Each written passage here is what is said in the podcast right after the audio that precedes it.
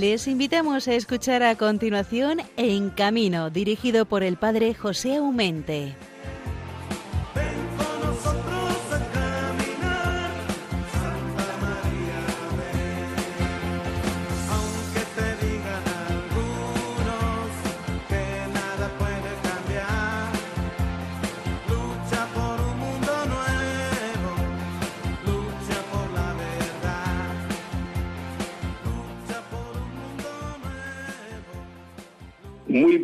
Días nos dé el Señor.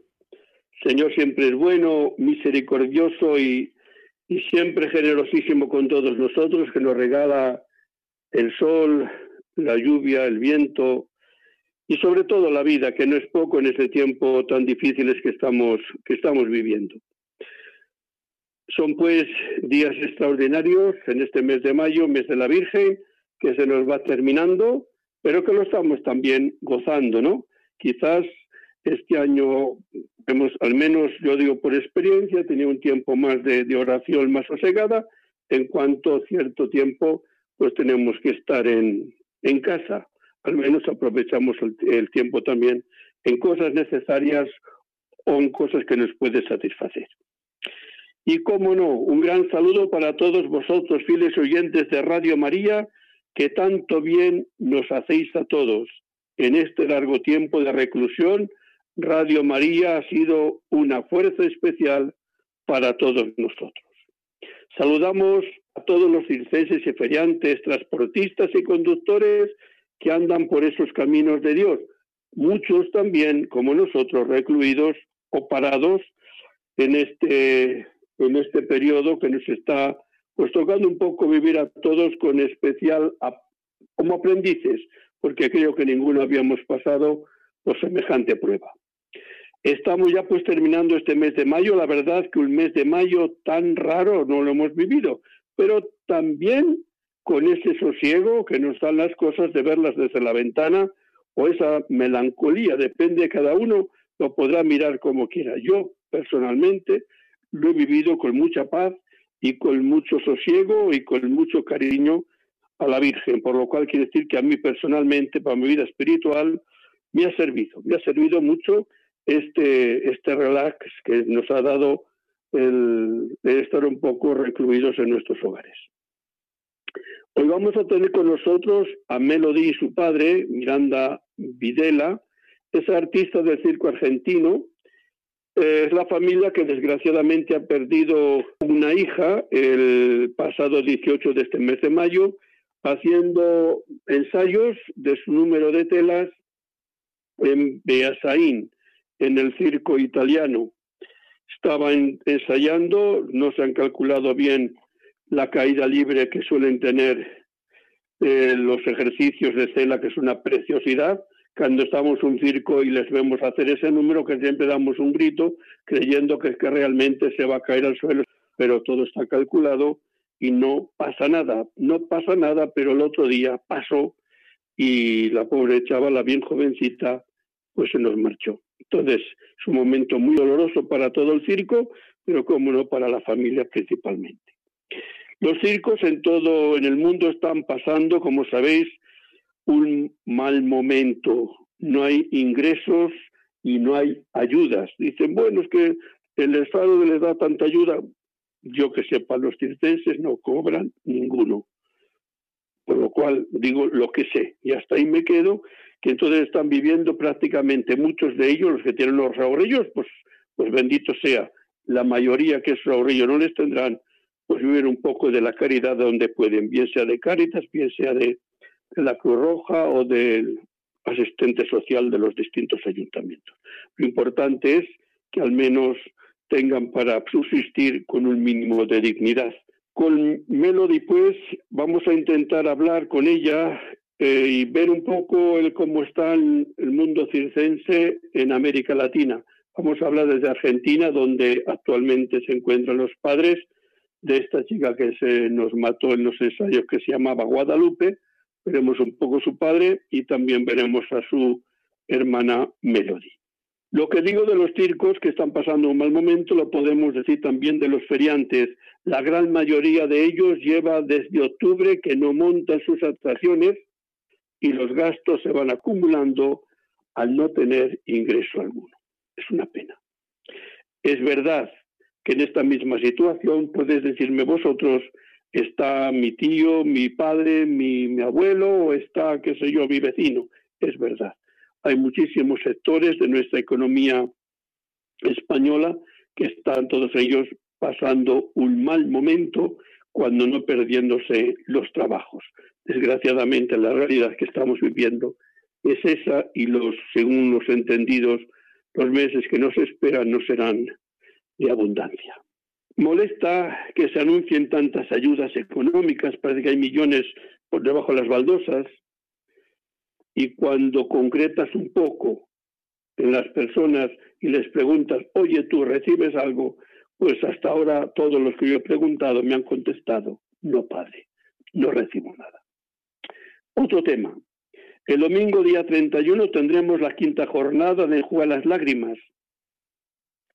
Algunas diócesis harán algo especial, me imagino, no lo sé.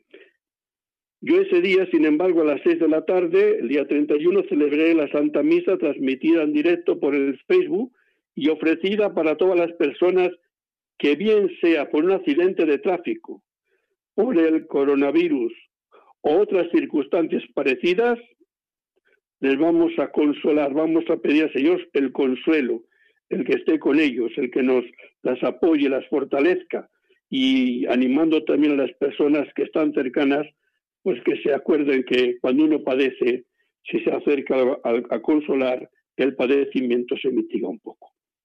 La jornada de las lágrimas, pues, tiene ese cometido de acompañar, consolar y consolar en el Señor. Hay una frase del Evangelio de Jesús que es una preciosidad.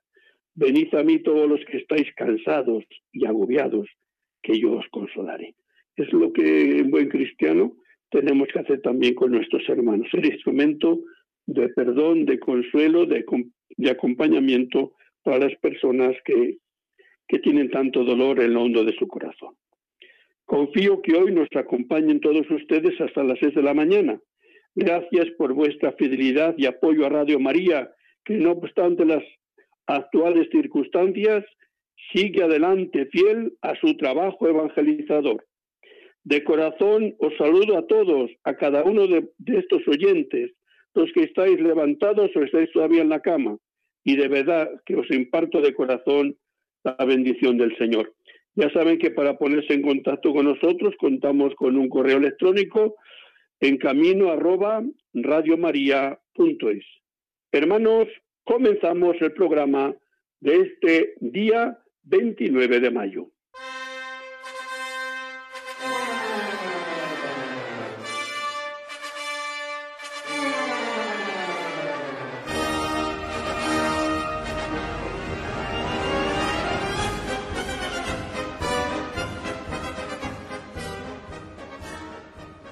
Bueno, pues seguimos nuestro programa en camino.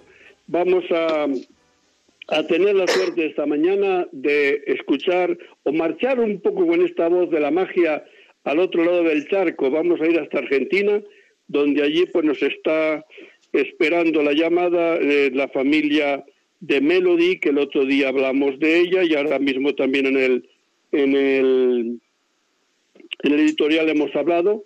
Curiosamente, el último programa hemos tenido con nosotros aquí al Pelé del circo italiano, hablando un poco de la situación de los circos, las ganas que tenían de abrir los circos, y mira por dónde a los pocos días, pues ensayando en ese circo Guadalupe, pues ha perdido desgraciadamente la vida. Eh, circunstancias son así y es inútil que demos palos a la cama después que la liebre se ha marchado, ¿verdad? Lo asumimos se la hemos encomendado al Señor, la seguimos encomendado al Señor y a vosotros los oyentes de la emisora de la Virgen también les pedimos que la tengan presente en vuestras oraciones. Y al otro lado del, hilo telefónico, pues vamos a encontrar eh, a Melody y a su padre, Oscar eh, Enrique, o el Chocolate, como dice que le conocían en el mundo artístico, que son padre e hija de nuestra hermana Guadalupe. Eh, querida Melody, muy buenos días. Buenos días, padre, ¿cómo le va? Es un placer podernos escuchar aunque no ver, pero bueno, ya nos podremos ver después también por el, por el Facebook o por el WhatsApp, que ahora hay tantas modernidades que ya no hay distancias ni, las imágenes van con, nosotros.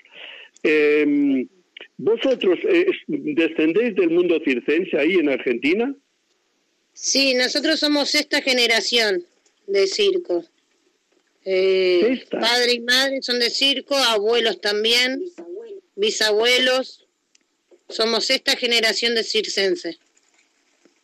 Oye, la, la, familia, la familia eh, Miranda eh, mm, se compone de, de seis hermanos, bueno, ahora ya cinco. En sí somos once hermanos. Doce. Doce hermanos.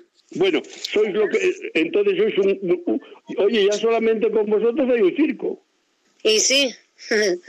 eh, nosotros somos de ese hermano, entre papá y mamá somos doce. Entonces, eh, ¿Tenéis todavía circo vuestro que camináis o, ya lo habéis dejado y, estáis como artistas en otros circos? ¿Me puedes explicar? No, no, nosotros tenemos un circo, el circo que es de mi papá, que todavía está en eh, funcionando.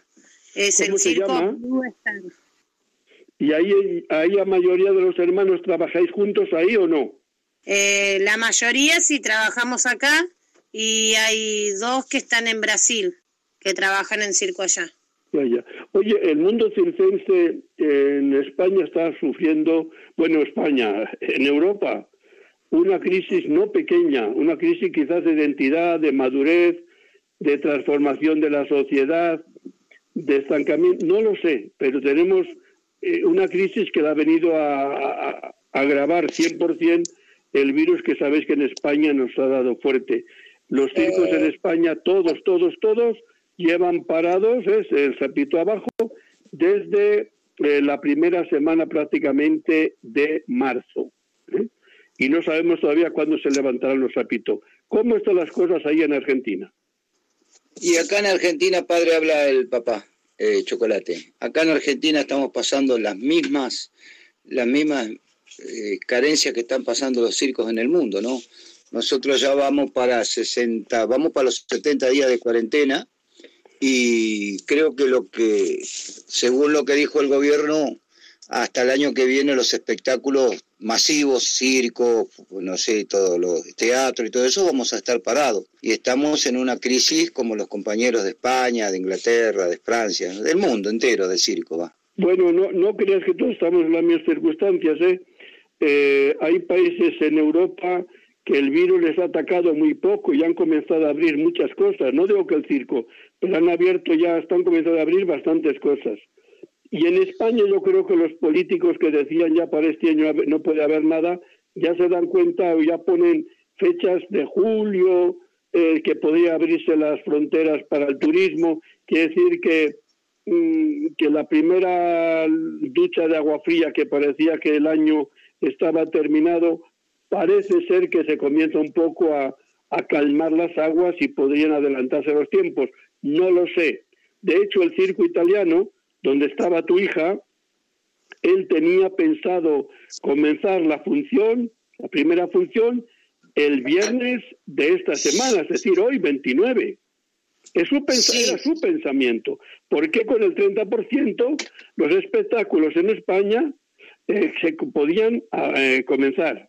Acá, padre, el gobierno nuestro está hablando para septiembre pero con la crisis que está quedando, como está quedando el pueblo por las necesidades y todo, eh, no sé, ya el año lo tenemos perdido, eh, porque acá estábamos bien, pero ahora en unas villas, nosotros lo decimos villas de emergencia, donde hay gente muy pobre, eh, por ejemplo, los otros días blindaron una que tiene 12.000 personas que aparecieron 153 casos de coronavirus y ahora está apareciendo en otra villa que es grande, Villa Itatí también, que tiene 40.000 personas, que también como que el pico está recién llegando aquí a la Argentina, ¿no es cierto? bueno, porque quizás mm, eh, lo que hemos pasado nosotros eh, va llegando más tarde allí, como aquí nos pasaba con Italia, que lo que pasaba en Italia la semana venía en España. Eh, éramos así. Nosotros digamos que el boom, boom, boom eh, yo creo que lo hemos pasado, pero vamos, todavía eh, se está comenzando a abrir mm, algunas cosillas, eh, depende del grado que llevan, pero bueno, ya se comienza a ver un poco luz, al menos ya hay gente que sale por la calle, que puede pasear, que puede, a partir de esta semana puede hacer algún deporte, se puede tomar un café en las terrazas de los bares, que hasta esta semana no se podía nada. Bueno, acá estamos en lo mismo. Acá, padre, por ejemplo, abrieron negocios en Capital Federal, que viene a ser Buenos Aires, y hay provincias, provincias acá que no le ha atacado mucho, que un 50% están abriendo sus comercios, pero acá andamos todos con los tapabocas, barbijos, y bueno, el presidente nuestro dijo que vale más la vida de, del pueblo que, que la economía, ¿no? Eso por supuesto. Oye, chocolate, me perdonas que te llame chocolate, me da que sé yo, pero, no, como no es una ofensa para ti, es que me parece que te tomo el pelo, pero bien sabe Dios que lo digo con el cariño con el, con el cual tú me has dicho que eres conocido en el mundo artístico. Eh, hay muchos circos en, en, en, Argentina. Y en Argentina aproximadamente, según el censo, debemos haber setenta y pico de circos. Eh, grandes, habrá grandes que le llamamos, ¿no es cierto? Debe haber unos 15, 20, medianos otro tanto, y después la mayoría son todos circos de familia, circos chicos como el mío, ¿no es cierto? Que trabajamos con nuestros hijos, nuestros sobrinos, y bueno, eh, eh, según el censo, más o menos somos 170 circos, más los parques de diversiones, obviamente, que hay, ¿no es cierto? O sea, somos una, comunidad casi de 200 familias numerosas que dependemos de circos y de parques. Oye, eh, aterrizando un poco en, tu querida hija eh, Guadalupe, estaba en un circo, yo no la conozco porque no me he movido, de ella de hecho iba a debutar eh, ahora, el 29, ¿no? Em, mm, esa se habrá preparado ahí con vosotros, claro. Sí, ella en su juventud, pues, de niña, hizo fuerza capilar. Bueno, hacía de todo, Lupita. Le gustaba la pista del circo, tenía una luz, un ángel para la pista. Y después fue haciendo contorsionismo y el hermano mayor de los varones le enseñó ese número de tela que le enseñó y bueno, comenzó a incursionar en su número de tela que tanto le gustaba, ¿no es cierto? Oye, tú, tú, es que los artistas del circo yo os admiro. He dicho lo que digo siempre, ¿no? Que me dais miedo. Es decir, hay, hay números que yo les veo, pero no les gozo, porque mm, quizás eh, al ser espectador un poco experto, me, conozco el riesgo que, que llevan ciertos ciertos números y ciertas licencias que se permiten los artistas, porque a veces hacen consistir la caída de una persona por el, un, solo, un solo pie desde el que está arriba. Quiere decir que no lo sepamos. Lo hacéis, eh, lo hacen todos los días, no pasa nada, porque no pasa nada, pero es que juguéis siempre al límite, ¿no? Es verdad que, que, sois geniales. Yo digo que sois personas que lo dais el, el 100%. 100%, no, no tenéis medias tintas, ¿no? Por lo cual es de, es de, es de, es de alabar. Eh, la chava Lulupita, vivía con pasión, por lo que yo tengo entendido, el circo, ¿no? Ella sí vivía su pasión del circo, le encantaba viajar. Hizo todo lo que no pude hacer yo de joven, lo hizo ella, viajó por Sudamérica y ahora estaba viajando por Europa, ¿no es cierto? Y bueno, sí, los artistas de circo siempre estamos arriesgados, porque hay, número, hay números de espectáculos, eh, actos de circo, que pueden llevar cinturón de seguridad, y número como hacía Lupe, número de cuerda indiana, por ejemplo, el globo de la muerte que tenemos nosotros aquí con las motocicletas, no hay forma de ponerle un cinto de seguridad, pero hay números que se pone un cinto de seguridad y se pueden realizar, pero esos números son medios complicados para llevar un cinto de seguridad, ¿no es cierto? Sí, yo te doy razón, pero también me estarás conmigo que un buen artista de circo no le gusta ponerse el cinto de seguridad. Y no, padre, no, no, no. La, verdad que acá en Argentina nosotros aprendimos desde después de muy tarde, porque yo tengo 62 años, el 31 de diciembre cumplo los 62 y tengo mis recuerdos cuando éramos chicos, de, de, no ver a nuestros a nuestros viejos que hacían los números de trapecio, allá las carpas eran de 18, 20 metros de altura, sin cinto, y los empezamos medio, nos empezamos a reír de los rusos porque usaban el cinto de seguridad y nosotros inocentemente decíamos, uh, ¿para qué usan un cinto? Y estamos viendo que no estaban errados en algunos números de acrobacia que van a doble altura, triple altura, equilibrio sobre alambre y todas esas cosas, ¿no es cierto? No, no siendo el, número de trapecios volantes que tienen una red abajo. Eh, y después nos empezamos a dar cuenta que, era algo necesario, ¿no es cierto? No, no paramos, pero que quiero decirte que, que los circenses, yo creo que sois gentes eh, que no es como en el cine, pueden ver una pantalla cosas maravillosas y ser todo trampa, ¿no? Pero digo que el, circo lo que es, es, y es la pura verdad, no hay ni trampa ni cartón. Quiere decir que a la vista está lo que se hace, por eso digo que el circense, por su propia naturaleza, le gusta dar el 100%, no, no, no, no le gusta defraudar al público, va un poco más allá y a lo mejor en ciertos números de lo que el público le puede le puede exigir, porque a lo mejor el público algunas veces no pide tanto, porque no se lo imagina que se pueden hacer ciertas cosas con el cuerpo. No, sí, seguro, padre, seguro. Eh, particularmente a nosotros acá en Argentina, mucho el cinto de seguridad no, no, no nos gusta y damos el 100% de nuestros actos, de nuestros números cuando trabajamos en la pista, para 10, para 100, para 1000, 2000, 3000 personas o de 10 personas, nuestro acto siempre es el mismo y lo hacemos con pasión y, siempre estamos latentes y corriendo el riesgo de en cualquier momento tener un accidente. Hace mucho tiempo mi, mi, hijo y mi sobrino tuvieron un accidente en el globo de la muerte. Gracias a Dios fue un machucón nomás que chocaron las motos arriba, pero nada, nada grave, como lo he tenido yo también eh, cuando era joven, que era yo era equilibrista cuando era joven, caminaba sobre un cable de acero que se llama trepe porque va en subida y empezaba en una plataforma de, de 3 metros 50 y terminaba a 12 metros de altura, ¿no es cierto? Y bueno, jamás usé un cinto de seguridad. Eh, he tenido mi accidente, pero me he caído de 10 metros, el fue un machucón nada más. Oye, eh, me ha escrito, me parece que sea, no sé, será qué parentesco tendrá contigo, no lo sé, porque me que era parente, no sé. Me ha escrito que vive en, el, en Luján. En Luján vive mi nuera con mi hijo, que tengo tres nietos enanitos, mi nuera es enana, y dos bisnietas. Eh, vienen de una pues familia. Como se me ha presentado así, que, que vive en Luján, yo conozco Luján, está en Luján.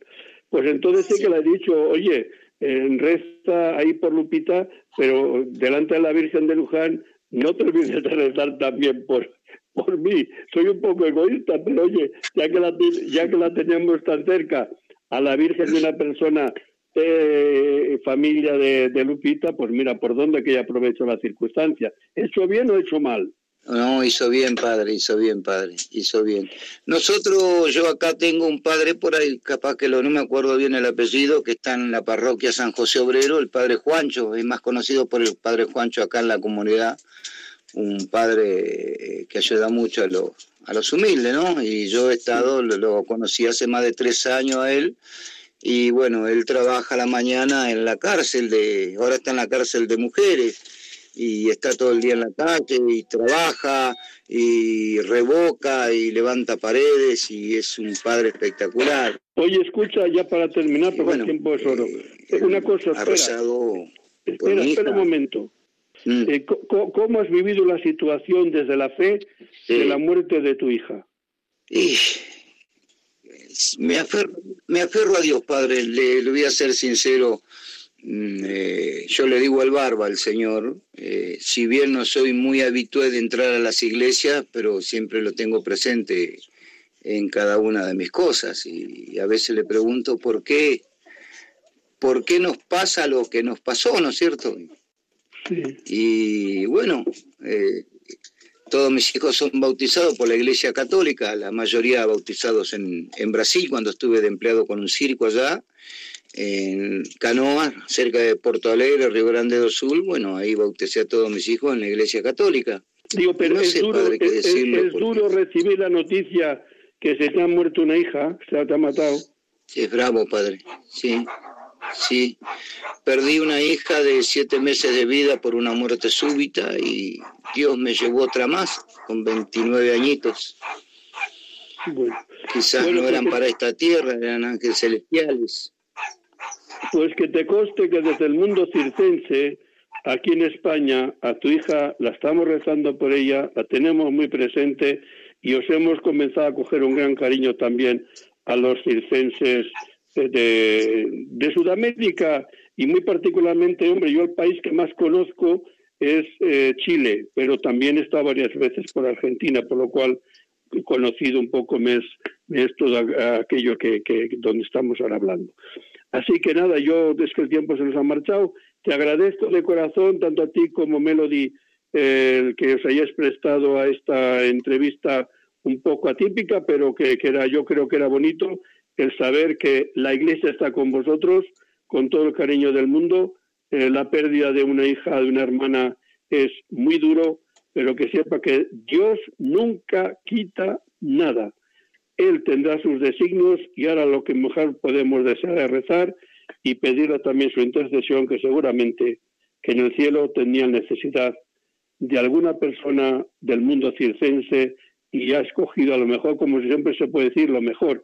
Y mira por dónde que ha sido vuestra hija. Es lo que os puedo decir con todo el cariño del mundo como sacerdote y, y sacerdote de este mundo tan maravilloso del circo. ¿Vale? Muchísimas gracias, padre, por estar con la gente de circo, que estamos muy desprotegidas por los gobiernos, por lo menos aquí en Argentina. Eh, muchísimas gracias por estar con nosotros. En todos los sitios estáis desprotegidos, hermano. Eh, gracias por estar con nosotros, tener el apoyo moral y espiritual de un padre católico, ¿no? Y darle muchísimas gracias al doctor que me la atendió, a la gente de la clínica que me la atendió, que no los conozco, y, ojo, y el circo italiano, que son grandes amigos míos, os garantizo que son maravillosas personas. Eso sé que no cabe ninguna duda, unas personas extraordinarias. Así que quiero decir que lo que han podido hacer seguramente que lo han hecho eh, por ella porque mm, son buena gente. ¿eh? ¿Vale? Seguro, padre, seguro. La gente de Circo. Nos, nos mantenemos en contacto. Dios nos, Dios nos ha unido, pero no lo vamos a separar nosotros. Que un abrazo para ti, para Melody para todos tus hijos. Gracias, padre. Y cuando quiera llamarme, tiene mi número, el de Melody. Llámeme cuantas veces crea necesario. Y muchísimas gracias para todos los que hicieron todo por mi hija en España. Gracias. Gracias a ti. Voy a hacer ahora la oración de los circenses. ¿La puedes escuchar? Sí, padre.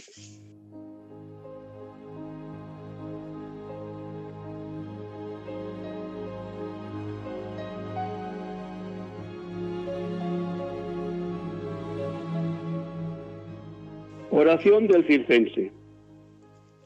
Señor Jesús, amigo de niños grandes y pequeños, has pasado por ciudades y pueblos sembrando paz y alegría te doy gracias por mi trabajo de circense y los feriantes también que tanto amamos.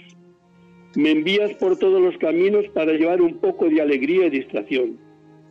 También tú, Jesús, invitabas a la gente a ser feliz y a hacer de su vida una fiesta. Nos has enseñado a conservar un corazón de niño para poder entrar en tu reino.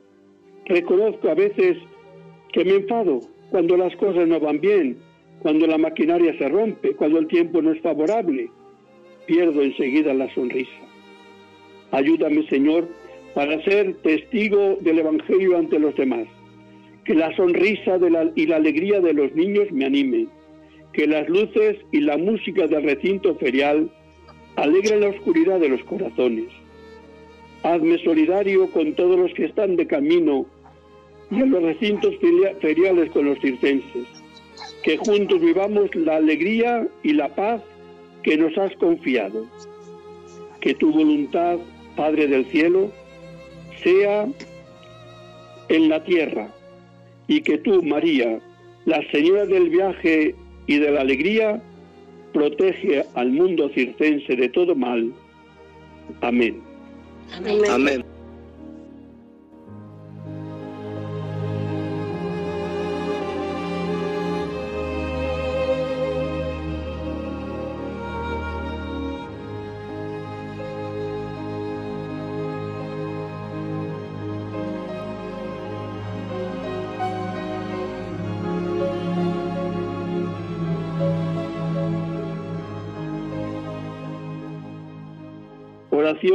A Nuestra Señora la Virgen de la Prudencia.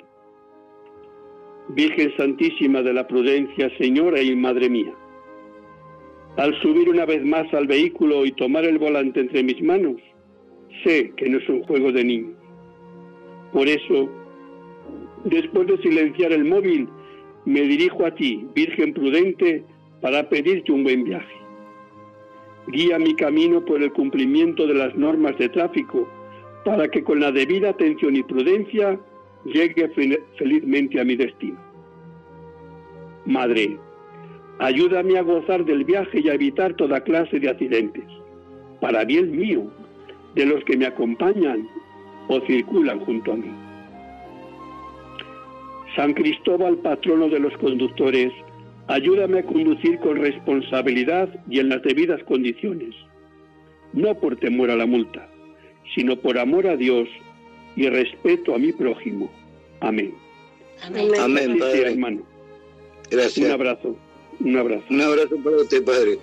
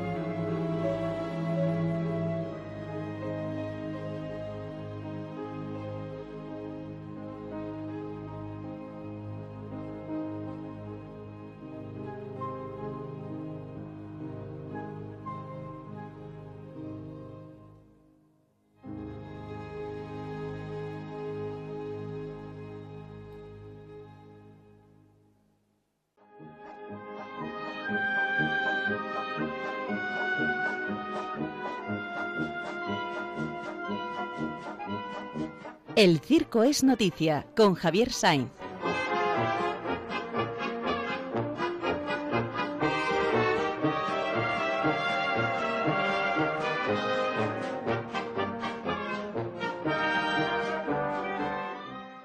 Seguimos nuestro programa en camino y como todos los programas solemos dar la voz a don Javier Sainz para que nos hable del mundo circense. Muy buenos días, Javier. Hola, buenos días, padre, buenos días a todos. A ver qué nos tienes preparado. Pues hoy he preparado un tema del que yo creo que nunca había hablado y es de unos circos muy chiquititos, los más chiquititos de todos, que son los circos con las pulgas. ¿eh? pulgas domadas parece imposible, pero hay domadores que consiguen adiestrar a pulgas vivas. ¿Eh? Sí, y además se visten como domadores de tigres o de leones o de panteras, eh, cogen un gran látigo, dan restellantes latigazos, pero quienes les tienen que obedecer son unas pequeñas pulguitas de unos dos milímetros, dos milímetros y medio, ¿no? Bueno, realmente hay tres tipos de circos de pulgas. Uno, los que llevan pulgas auténticas, pulgas de verdad.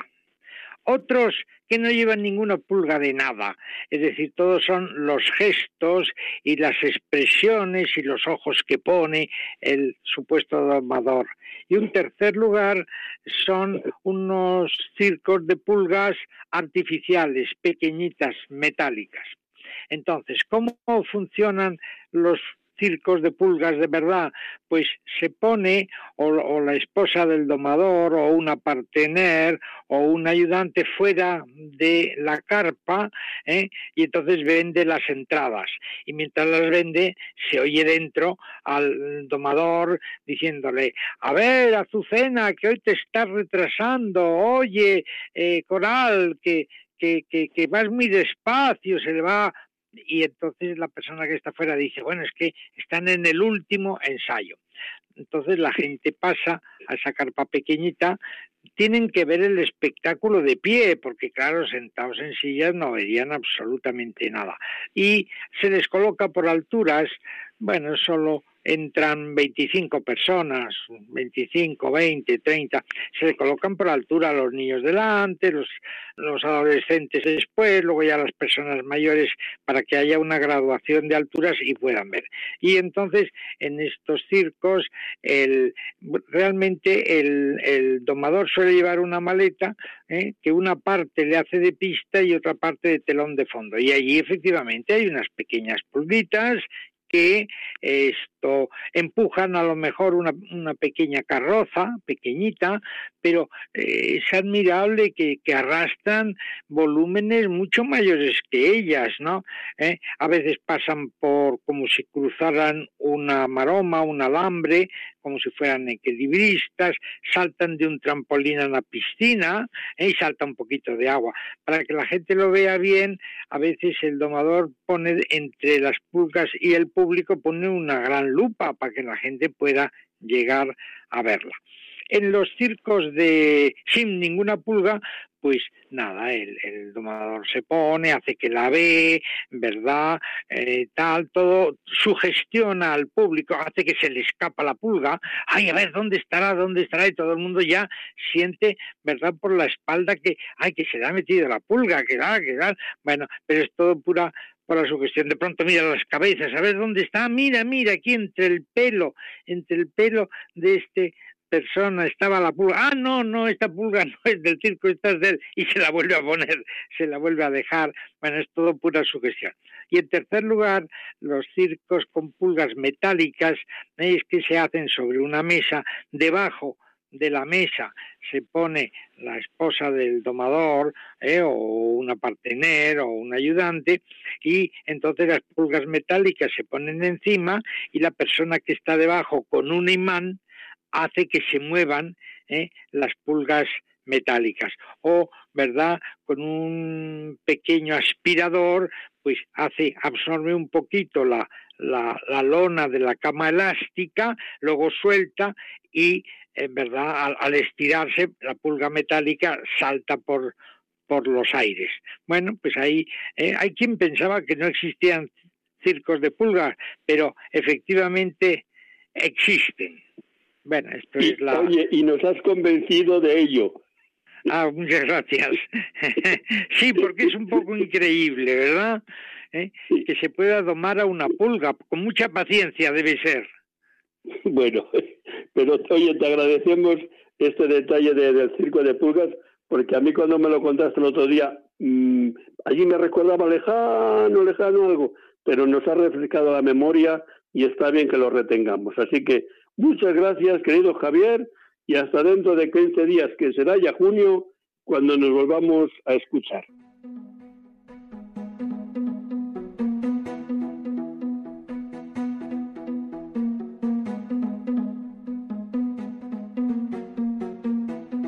Noticias en carretera, con bienvenido Nieto.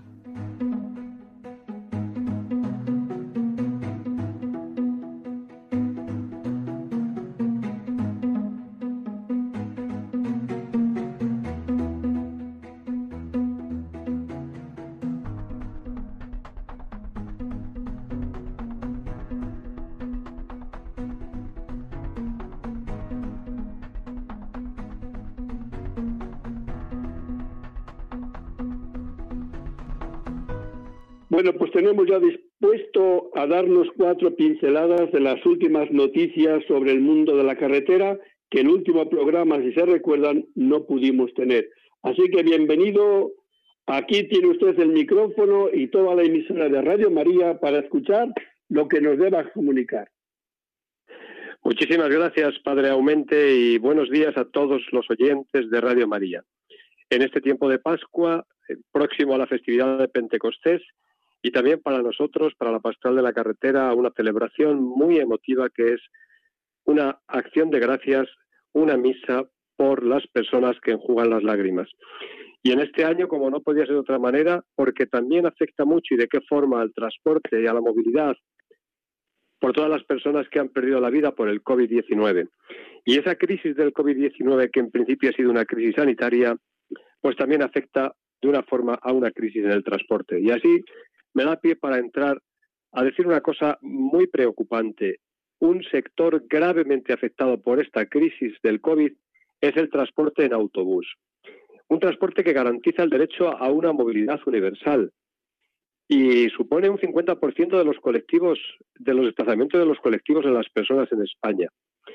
Es un transporte eficaz, un transporte esencial para ciertos colectivos, por su capacidad para moverse y porque llega prácticamente a todos los rincones de la geografía.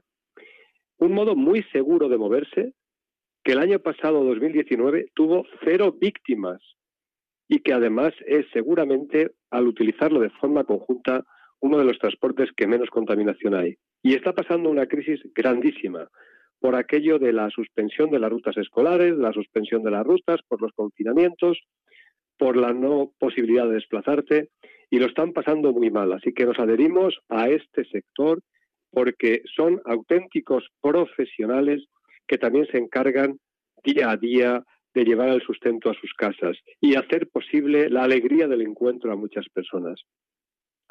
Una noticia que nos ha dejado un poco preocupante y preocupados.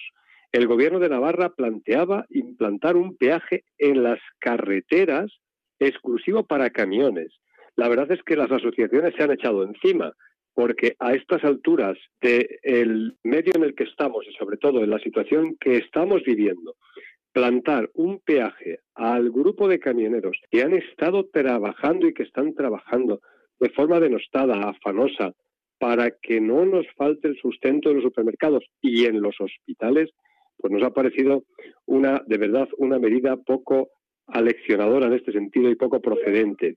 Otra noticia muy importante que nos llena de satisfacción y es que se comprueba que van a bajar los accidentes en las carreteras secundarias según un estudio de varias compañías aseguradoras, un 27%. Y sobre todo no ya debido al tema del coronavirus, ¿no? sino o a la falta de movilidad, sino porque la gente, los conductores profesionales y también los conductores normales, como podemos ser usted y yo, también nos hemos dado cuenta de la peligrosidad de las carreteras secundarias. No obstante, sí que tenemos todavía que tener en cuenta que las principales causas de estos accidentes, según se comprueba, son la velocidad, la velocidad excesiva, las salidas de la vía y los choques frontales, adelantamientos indebidos en definitiva. Con lo cual, alentamos, volvemos otra vez a llamar a la prudencia que la Virgen les proceda y sobre todo les, nos proteja y nos guarde. Una noticia muy, muy, muy ilusionante.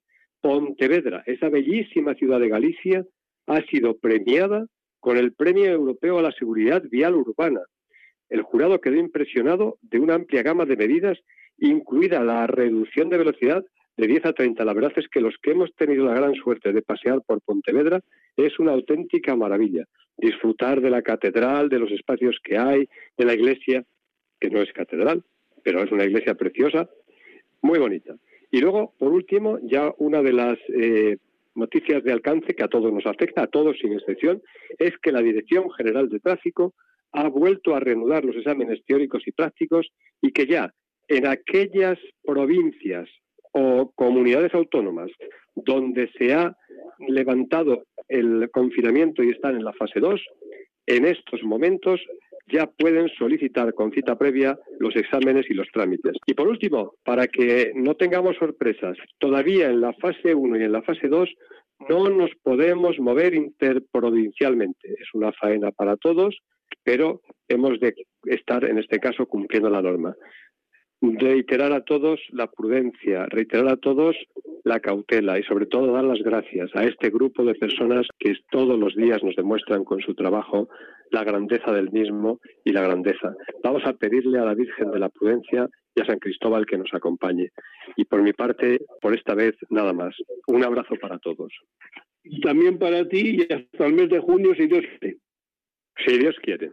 Buen día en el Señor.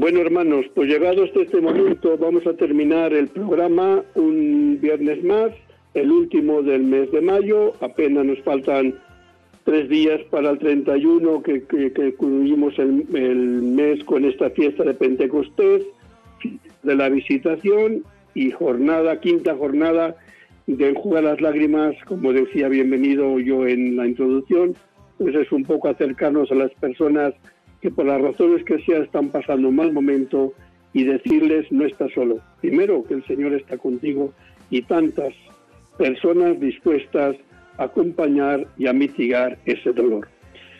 Así que gracias a todos ustedes por habernos acompañado toda esta hora de 5 a 6 de la mañana.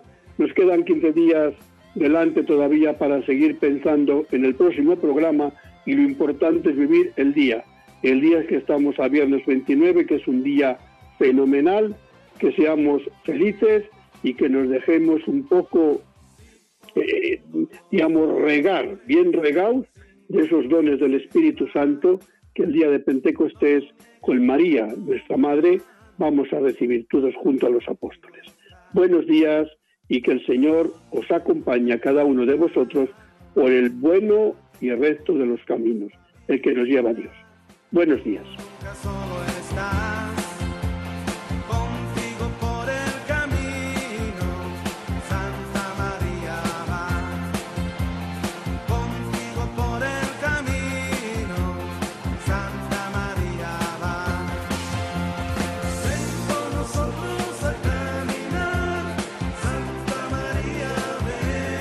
Han escuchado en Radio María En Camino, un programa dirigido por el padre José Aumente.